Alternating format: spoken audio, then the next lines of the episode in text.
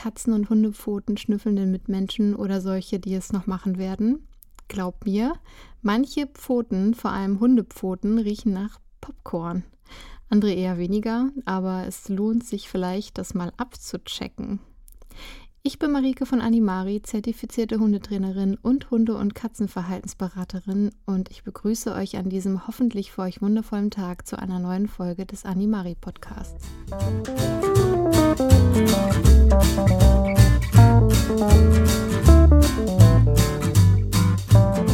Und es geht auch direkt los. Katzenliebhaber aufgepasst denn das ist das erste von sehr vielen Rasseprofilen in diesem Podcast. Wie angekündigt wird es immer mal wieder eine ausführliche Folge geben, in denen wir uns mit der Geschichte, den optischen Merkmalen, den Bedürfnissen der Pflege und der Gesundheit einer bestimmten Hunde- oder Katzenrasse beschäftigen werden. Der Punkt Tierschutzrelevantes kommt auch noch hinzu. Wer Animari auf Instagram folgt, hat bereits mitbekommen, um welchen Schnurrbett es sich diese Woche erstmalig handeln wird. Alle anderen dürfen jetzt gespannt die Luft anhalten und zittern vor Aufregung. Meine Damen und Herren, diese Woche ganz frisch, ganz neu, brandheiß, die Siamkatze und Abfahrt.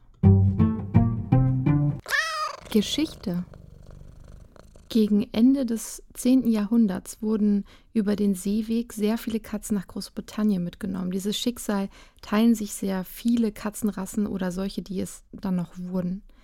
Die damalige Siam-Katze nahm dort an der ersten Katzenausstellung der Royal Cats of Siam im Londoner Crystal Palace teil. Schnell waren die Siam-Katzen super beliebt, doch es gab nur einen, ja, leider kleinen Genpool und so wurde mit ziemlicher Wahrscheinlichkeit extrem viel Inzucht betrieben, was mit ein Grund für die vielen heutigen Erbkrankheiten sein wird. Gegen Ende des 19. Jahrhunderts kam die Zucht in Großbritannien und Frankreich richtig in Fahrt. In Deutschland begann sie erst Ende der 1920er Jahre.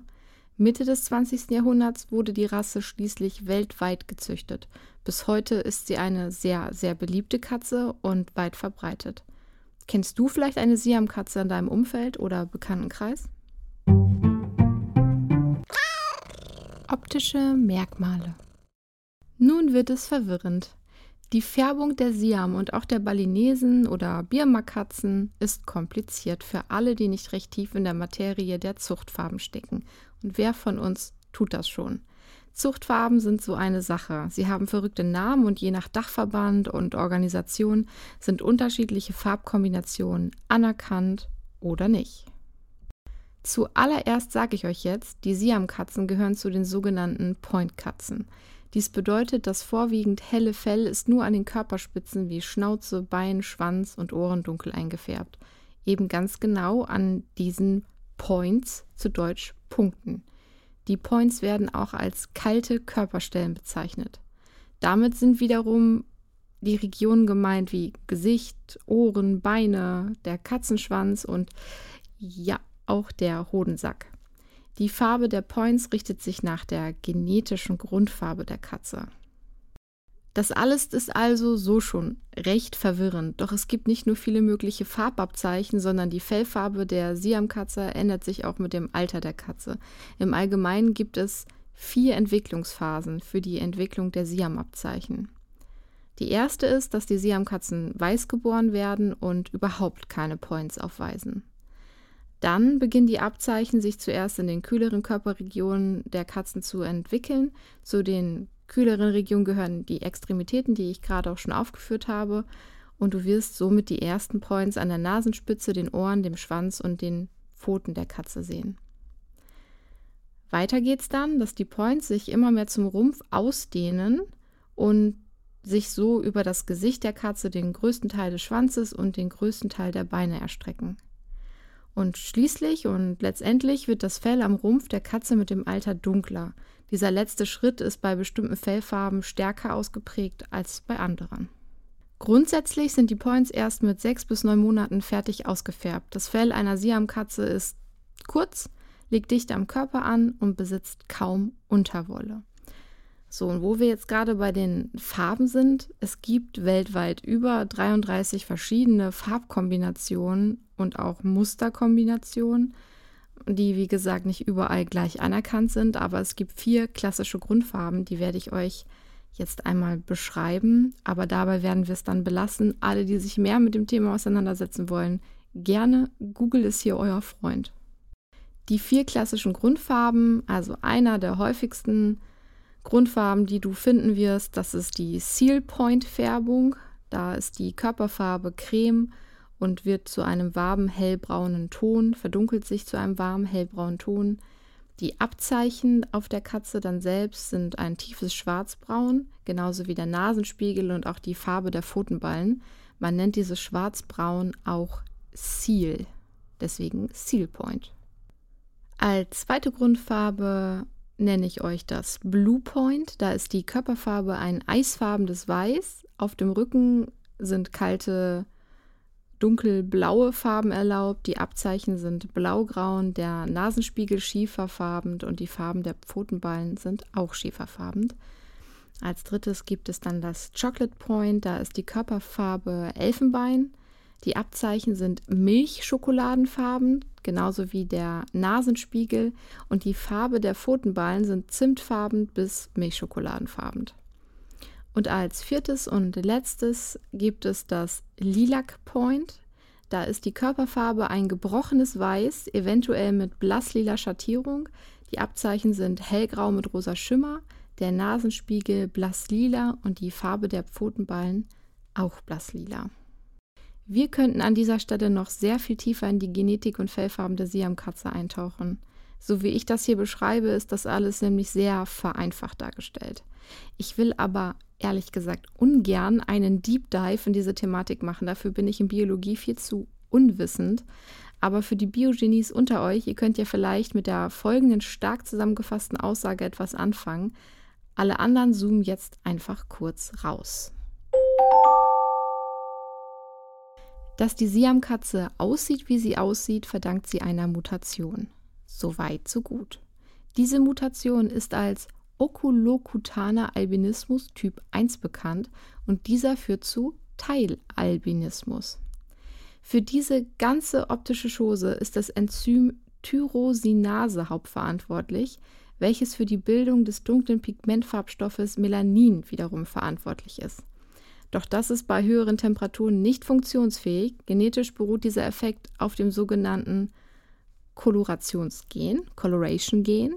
Dieses Gen besitzt ein bestimmtes Allel und dieses führt zu weißen Fellen mit blauen Augen. Ein anderes Allel wiederum bewirkt die typische Pointfärbung der Siamkatze. Dieses Allel wird dabei oft als Siam-Gen bezeichnet. Nochmal zusammengefasst. Der Pointfärbung liegt eine Mutation zugrunde, die zu einer mangelhaften Funktion des Enzyms Tyrosinase führt und somit die Produktion des dunklen Pigmentgrundstoffes Melanin stört. Ergebnis helle und dunkle Körperstellen, die ineinander übergehen, wie schon beschrieben, je nachdem, ob es kühle Körperstellen sind, also vom zentralen Körper, vom Rumpf ferngelegene oder nah an der Quelle der Wärme liegende. Soweit, so gut. Weiter im Text. Eine kurze Beschreibung des Körpers fehlt uns nämlich noch für ein vollständigeres Bild. Also vielleicht die Augen zumachen und dafür das innere Auge anstrengen, Bitte natürlich die Augen auflassen im Straßenverkehr oder ähnlichem. Haha, Witz komm raus, es geht los. Die mittelgroßen Katzen haben einen sehr schlanken Körperbau mit langen Beinen und langem spitz zu laufendem Schwanz. Das Gewicht von Kätzinnen liegt bei 3 bis 4 Kilo, das von Katern bei 4 bis 5 Kilo. Die Katzen haben einen keilförmigen Kopf, der für orientalische Katzen charakteristisch ist, und dieser Kopf fällt durch die Schnauze ohne Stopp, mandelförmige blaue Augen und sehr große Ohren auf. Es gab eine Zeit in den 90er Jahren, wo der sogenannte moderne Typ vornehmlich gezüchtet wurde. Dieser Typ zeichnete sich durch extrem gezüchtete Merkmale aus. Ein noch längerer Körper, noch längere gestreckte Köpfe. Zu diesem Trend gab es zum Glück eine Gegenbewegung nämlich die traditionelle Siam mit ganz natürlichen Körperformen und diese wird auch als Thai bezeichnet und auch in manchen Verbänden als eigene Katzenrasse geführt. Ihr könnt also nach Thai-Katze im Internet suchen und wirklich einen Unterschied in den Körperformen der beiden Katzenrassen sehen. Das ist auch der Grund, warum deine Siam-Katze trotz eines Rassestandards dann doch sehr anders aussehen kann als ein Bild, das du mal gesehen hast oder die Siam-Katze eines Bekannten oder Nachbarn. Doch es gibt tatsächlich noch mehr zu sagen. Nicht nur die Thai ist sozusagen eine abgekoppelte Form der Siam, nein, Ihr werdet auch die Foreign White als eigenständige Rasse finden. In den meisten Verbänden wird sie allerdings als sozusagen andere Form oder anderer Farbschlag der Siam geführt. Diese Foreign White ist mit Vorsicht zu betrachten. Wer aufgepasst hat, kann sich vielleicht schon vorstellen, warum. Ich könnte es wahrscheinlich nicht. Ähm, diese Form der Siam ist komplett weiß. Komplett? Ich denke, Siamkatzen haben einen Teilalbinismus. Marika, hast du uns das nicht gerade erklärt? Ja, ja, ich sag ja, die Farben der Siam sind verwirrend. Komplett weiße Tiere müssen oft mit Taubheit leben. Deswegen sagte ich gerade, dass man da vielleicht nochmal ein Augenmerk drauf werfen muss. Denn Taubheit, dieses Gen, ist an die Färbung gekoppelt. Ganz vereinfacht gesagt. Das ist bei der Fallen White aber nicht der Fall. Die weiße Fellfarbe der Foreign White sowie ihre blaue Augenfarbe gehen auf den gerade schon beschriebenen Teilalbinismus und dem zusätzlichen Gen für epistatisches Weiß zurück. Hier fehlt die Pointfärbung, sodass diese Tiere ein rein weißes Fell behalten und dabei eben nicht taub sind. Wir haben uns bis hierhin durchgearbeitet und wir sollten uns jetzt zufrieden zurücklehnen und denken, yeah, das haben wir verstanden. Und nun sage ich dir, dass es noch eine abgewandelte Form gibt. Ich habe doch erzählt, dass die Siamkatze kurzes Fell hat, gell? Ja, das hat sie auch.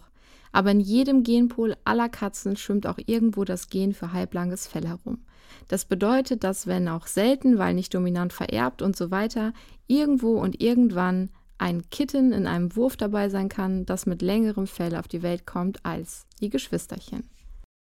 Üblicherweise werden solche Katzen meist als Liebhaberkatzen verkauft oder ja, das mag ich gar nicht aussprechen, was sonst noch passiert sein könnte mit den Katzen. Doch es gab auch immer wieder Menschen, die das neue optische dann so genial fanden, dass sie mit diesen seltenen Kitten eine neue Zucht gründeten und dann entstand nach und nach eine neue Katzenrasse. In diesem Fall die Balinesenkatze. Siam und Balinesenkatze im Grunde alles ähnlich bis gleich, nur eben die Felllänge nicht.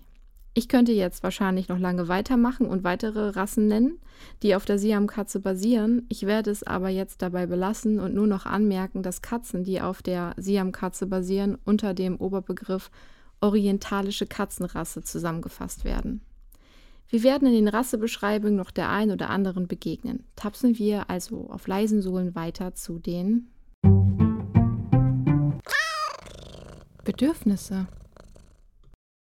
Zunächst einmal ist zu sagen, dass Katzen einer Rasse immer eine Reihe Charakterzüge zugeschrieben werden, jede Katze aber natürlich ein Individuum ist und möglicherweise Eigenschaften zeigt, die eine andere Katze der gleichen Rasse nicht an den Tag legt. Doch wir springen gleich ins Klischee hinein, aktiv und gesprächig, teils auch recht fordernd, typisch orientalische Katze eben. Als intelligente Tiere langweilen sich sie am Katzen unglaublich schnell. Eine artgerechte Haltung orientalischer Katzenrassen sollte darum immer eine abwechslungsreiche Umgebung mit Möglichkeiten zum Klettern, Spielen und Verstecken beinhalten. Ja, bei jeder Katzenrasse im Grunde, nur hier besonders viel und sorgfältig. Die Siamkatze ist ein echtes Gesellschaftstier und fühlt sich in der Regel wohl, wenn es turbulent zugeht denn so kann sie ihre angeborene starke Neugierde befriedigen. Das bedeutet große Familie mit Hunden, die auch oft noch Besuch bekommt. Da denkt sich die Siamkatze super. Durch ihr eher selbstbewusstes Wesen gibt sie vielleicht auch mal den Ton an, was vielleicht nicht jedem tierischen Mitbewohner gefällt. Aber es ist auch nicht so, dass sie per se streitlustig ist und deswegen Konflikte nicht unbedingt an der Tagesordnung stehen müssen. Die Siamkatze wohnt garantiert aber ganz gerne mit einer anderen Katze zusammen, die genauso abenteuerlustig, verspielt und neugierig ist wie sie selbst. Und solltest du dich für Katzenbabys interessieren, gilt ohnehin der Grundsatz immer besser zu zweit.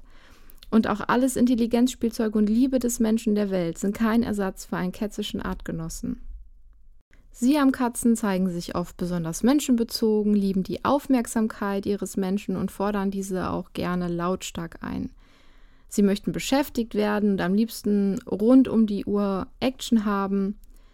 Da kann man natürlich dann auch schnell darauf schließen, dass sich eine Siam auch sehr, sehr gerne sehr viel über Freigang freut und ihn in der Regel auch nutzen wird. Bedenke aber, Siamkatzen mit Freigang benötigen wegen ihres dünnen Fells unbedingt trockene und warme Rückzugsmöglichkeiten, im Idealfall einen ständig offenen Zugang zum Haus, zum Beispiel durch eine Katzenklappe. Wer seine Siam nicht unkontrolliert in die freie Natur entlassen möchte, der hat vielleicht einen abgesicherten Balkon oder noch besser einen abgesicherten Garten. Da musst du nur aufpassen, denn Siamkatzen sind wahre Ausbruchskünstler. Zickzack sind sie weg. Außerdem kannst du natürlich auch Tricktraining mit ihr versuchen. Regelmäßige Spieleinheiten sollten eher an der Tagesordnung stehen und bieten natürlich auch eine gute Möglichkeit der Auslastung. Siamkatzen sind selbstverständlich auch für Kuscheleinheiten zu haben, aber je nach Individuum, je nach Charakter eben nur dann, wenn sie gerade Lust darauf haben. Und deswegen könnte man zusammenfassend sagen, dass Siamkatzen perfekte Partner für Menschen sind, die viel Aktivität und Interaktion wünschen.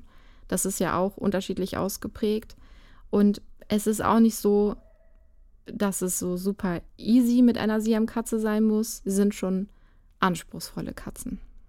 Es gibt Züchter, die berichten darüber, dass ihre Siamkatzen ausgesprochene Teamplayer sind, eine Teamplayer-Mentalität an den Tag legen und dass sie regelrecht zusammenarbeiten würden, um an ein Ziel zu kommen. Und deswegen ist eine Vergesellschaftung mit weniger aktiven Katzen, wie zum Beispiel einem Perser, echt nicht zu empfehlen.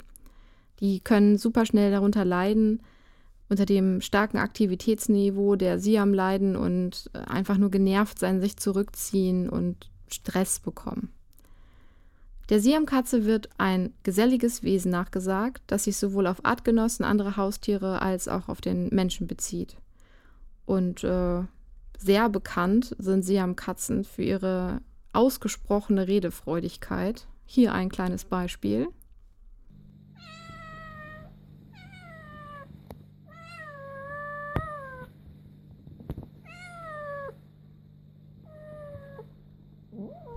Die meisten Exemplare sind wirklich besonders lautstark. Dünne Wände in einer Mietwohnung könnten da ein Problem werden bei empfindlichen Nachbarn. Die könnten sich bei dünnen Wänden vom Miauen der Katzen wirklich gestört fühlen. Das ist nicht ohne. Die Gesprächigkeit wird zwar durch Antworten und andere Reaktionen des Menschen verstärkt, man muss aber auch damit rechnen, dass vor allem unausgelastete Siamkatzen sehr viel plaudern und damit die eigene Nachtruhe oder eben die Nachbarn stören könnte. Es gibt aber auch Besitzer, die erzählen, dass ihre Siam noch nie einen Laut von sich gegeben hat und auch gar keinen Wert auf die Gesellschaft anderer Katze legen würde. Da gibt es also auch sehr große individuelle Unterschiede. In der tiergestützten Therapie werden Siamkatzen gerne für hyperaktive Kinder oder Betroffene einer Autismus-Spektrumstörung eingesetzt – in dem Bereich findet man auch immer wieder andere Stimmen und Quellen, die davon abraten, weil Siamkatzen eben auch als sehr eigenwillig und nicht so easy gelten. Tja, also wichtig zu wissen ist hier, die Entscheidung, eine Katze als Therapiekatze einzusetzen, kann man nicht von der Rasse abhängig machen, sondern vielmehr von dem individuellen Charakter einer Katze. Da sollte man sich nichts vormachen, da sollte man sich die, am besten die Eltern, also im Idealfall wirklich Kater und Mutter zeigen lassen und die Katzen lange begleiten und ähm, ja, dann, dann kann das klappen oder aber man findet eben durch Zufall die perfekte Therapiekatze in dem Tierheim in deiner Nähe.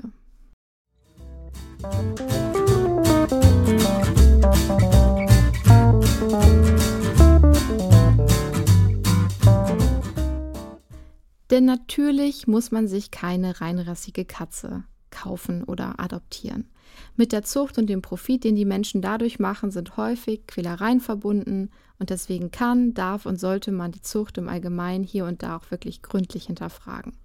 Ich kann aber natürlich verstehen, dass man sich in verschiedene rassebedingte Merkmale sehr, sehr verlieben kann. Doch abgesehen von der profitorientierten Zucht gibt es natürlich auch wahnsinnig viele Katze in Tierheimen und Tierschutzorganisationen, die auf ein Zuhause oder auf eine zweite, dritte und sogar vierte Chance warten. Doch ist auch nicht jedes Päckchen, das diese Katzen vielleicht mitbringt, von jedem Menschen tragbar. Deswegen sollte man sich vorher auf jeden Fall gut mit den Thematiken, die die ausgewählte Katze betreffen, beschäftigen. Wenn es aber aus welchen Gründen auch immer eben diese bestimmte Katzenrasse sein soll und somit ein Kitten bzw. zwei Kitten vom Züchter, dann achte immer darauf, einen seriösen Züchter zu finden, der bereit ist, dir seine Tiere und Häuslichkeiten zu zeigen. Außerdem möchte ein seriöser Züchter von dir als zukünftigen verantwortlichen Menschen viele Informationen haben. Ja, das kann hier und da sehr persönlich werden und viele mögen das nicht, aber der, die Züchterin oder auch das Tierheim fragt dich diese Dinge, weil verhindert werden soll, dass die Katze zapp, zarab, zapp wieder bei ihm oder dem der Züchter, Züchterin landet und ja, wieder am Tierheim vielleicht auch landet. Auch eine Privatzucht kann natürlich eine verantwortungsvolle sein. Du solltest dir Zeit nehmen, die Aufzuchtbedingungen der Tiere genau anzuschauen und auch eine Bereitschaft mitbringen, eine Weile auf deinen zukünftigen Mautzerricht zu warten. Auf keinen Fall solltest du ein Kitten vom Tierhändler oder aus dem Kofferraum eines Autos herauskaufen, denn damit unterstützt du die Machenschaften krimineller Katzenhändler und deren grausame Tierquälerei. Ja, jetzt sagen wieder alle oder denken sich alle, ja, ist doch klar, wissen wir schon tausend Dokumentationen drüber geguckt. Mag sein, passiert trotzdem dauernd und ständig und die Machenschaften dieser kriminellen Katzenhändler oder auch Welpenhändler, auch für Hunde, die werden ja auch immer schlauer und mittlerweile ist das nicht mehr dieser typische Parkplatzverkauf, sondern das alles schon ein bisschen geschickter mit tollen Fotos hier und da. Guckt einfach ganz genau hin und lasst euch da nicht für dumm verkaufen. An dem Tag, an dem deine Katze nämlich bei dir einzieht, ist sie gechippt, geimpft, entwurmt und am besten 10 bis 12 Wochen alt. Besser sind 12 Wochen. Sie ist im Haus aufgewachsen, nicht in einem Schuppen oder ähnlichen, hat schon so einiges an Umweltgeräuschen kennengelernt und sie ist von einem Tierarzt untersucht und als gesund befunden worden. Merke dir also, kaufe niemals ein Kitten, wenn du die Mutter nicht gesehen hast. Ein seriöser Züchter wird dich immer treffen wollen, bevor er dir ein Kitten oder Welpen verkauft und das immer in seinem eigenen Haus. Leute, die dich woanders treffen wollen oder das Kätzchen vorbeibringen, sind tabu. Du wünschst dir sehr ein Tier an deiner Seite, bist aber unsicher, welche Hunde- oder Katzenrasse zu dir, deiner Familie und deinem Leben passt? Kein Problem. Bei Animari kannst du dich individuell und unkompliziert beraten lassen. Du registrierst dich kostenlos auf animari.de. Dann wählst du die Rasseberatung und jetzt kann es direkt losgehen. Ich navigiere dich durch den Dschungel der Pauschalisierung und wir schauen genau, was du bei den jeweiligen Rassevertretern wahrscheinlich zu erwarten hast. Eine Rasseberatung dauert fünf Werktage an, genügend Zeit, um alle nötigen Fragen zu stellen und beantwortet zu bekommen. Du hast einen bestimmten Hund im Kopf, hast ihn vielleicht sogar schon kennengelernt, aber er ist ein Mischling. Eine Rasseberatung ist natürlich auch beim Mischling möglich und hilfreich. Wusstest du schon? Du kannst jederzeit in deinem Profil auf das Gespräch und die ausgetauschten Informationen, Videos und Tipps zurückgreifen. Sollten sich irgendwann neue Fragen ergeben, musst du dich nur einloggen und dir eine neue passende Beratung aussuchen. Weiter geht's. Ich kenne dich dann bereits und bin erneut fast rund um die Uhr für dich da. Für alle Unentschlossenen, ich biete auch eine Telefonberatung an. Einfach Termin online buchen und zur gebuchten Zeit klingelt dann dein Telefon. Lass uns eine Antwort finden, die speziell zu dir und deinem Leben passt. Somit kommen wir jetzt zur Pflege. Siam-Katzen sind wenig pflegeintensiv. Das Fell hat kaum Unterwolle und dadurch ist die Pflege des Fells wirklich recht unkompliziert. In der Zeit des Fellwechsels sollte man die Fellpflege etwas intensivieren. Es empfiehlt sich aber in der Regel immer, die Katze schon früh an eine Bürste zu gewöhnen. Zum einen sind so die Möbel und Kleidung besser vor losen Haaren geschützt, zum anderen genießen es die meisten Katzen, mit weichen Bürsten gekämmt und gebürstet zu werden. Und alles, was die Katze liebt und ihr zusammen unternehmt, stärkt natürlich eure Bindung. Wie bei allen Hauskatzen solltest du außerdem Ohren, Augen und Zähne regelmäßig kontrollieren und das Anfassen dieser Region schon früh üben, vor allem bei Kitten. Verunreinigungen oder Entzündungen können so frühzeitig festgestellt und behandelt werden. Im letzten Punkt geht es um die Gesundheit. Siamesen sind erst mit 18 bis 24 Monaten ausgewachsen und besitzen eine recht hohe Lebenserwartung mit nicht selten über 20 Jahren. Trotzdem bringt die Rassekatze durch zum Beispiel Inzucht einige rassebedingte Erbkrankheiten mit sich. Dazu gehört die hypertrophische Kardiomyopathie, auch HCM genannt. HCM führt zu einer Vergrößerung des Herzmuskels. Leider ist diese Krankheit nicht heilbar. Der Tierarzt deines Vertrauens kann dich aber beraten, wie du das Leben einer HCM-Katze mit der richtigen Diät und ausgewählten Medikamenten lebenswert gestalten kannst. HCM gilt außerdem als vererbbar. Darum ist es wichtig, Katzen mit dieser Erkrankung konsequent aus der Zucht auszuschließen. HCM ist aber kein Todesurteil. Die Tiere können ein langes, gesundes Leben als Familienkatzen führen. Zusätzlich treten häufige Erkrankungen des Augenapparats wie das Schielen und Augenzittern, aber auch die progressive Retinaatrophie, Netzhautschwund, auf. Auch die sogenannte endokardinale Fibroelastose, eine Verdickung der inneren Herzwand, ist eine vererbbare Krankheit unter den Siamesen. Diese kann sogar bis zum Herzversagen führen. Des Weiteren können Siamkatzen auch unter der erblichen Stoffwechselerkrankung Porphyrie leiden.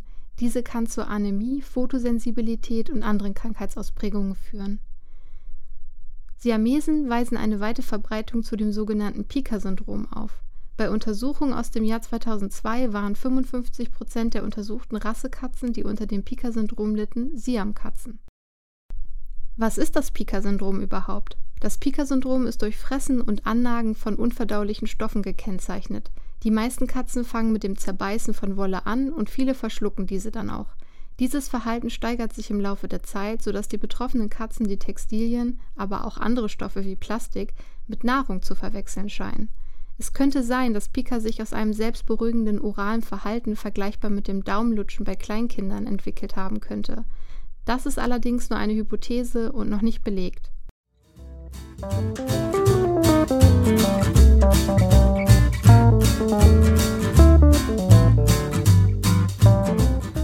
Meiner Meinung nach solltest du deine geliebte Mieze auf jeden Fall impfen lassen. Und zwar gegen die gängigen Infektionskrankheiten wie Katzenschnupfen, Katzenseuche, Katzenleukose und Tollwut. Die beiden letzteren, also Katzenleukose und Tollwut, impft man in der Regel nur Freigängern, da wird dich dein Tierarzt aber ganz bestimmt beraten. Und wo wir gerade vom Tierarzt sprechen, deine Katze sollte regelmäßig beim Tierarzt vorgestellt werden, damit alle wichtigen Vorsorgeuntersuchungen durchgeführt werden können. Diese Prozedur samt Einsammeln an die Transportbox gewöhnen, hinbringen, die Katze dort untersuchen lassen, sollte man je nach Katze üben.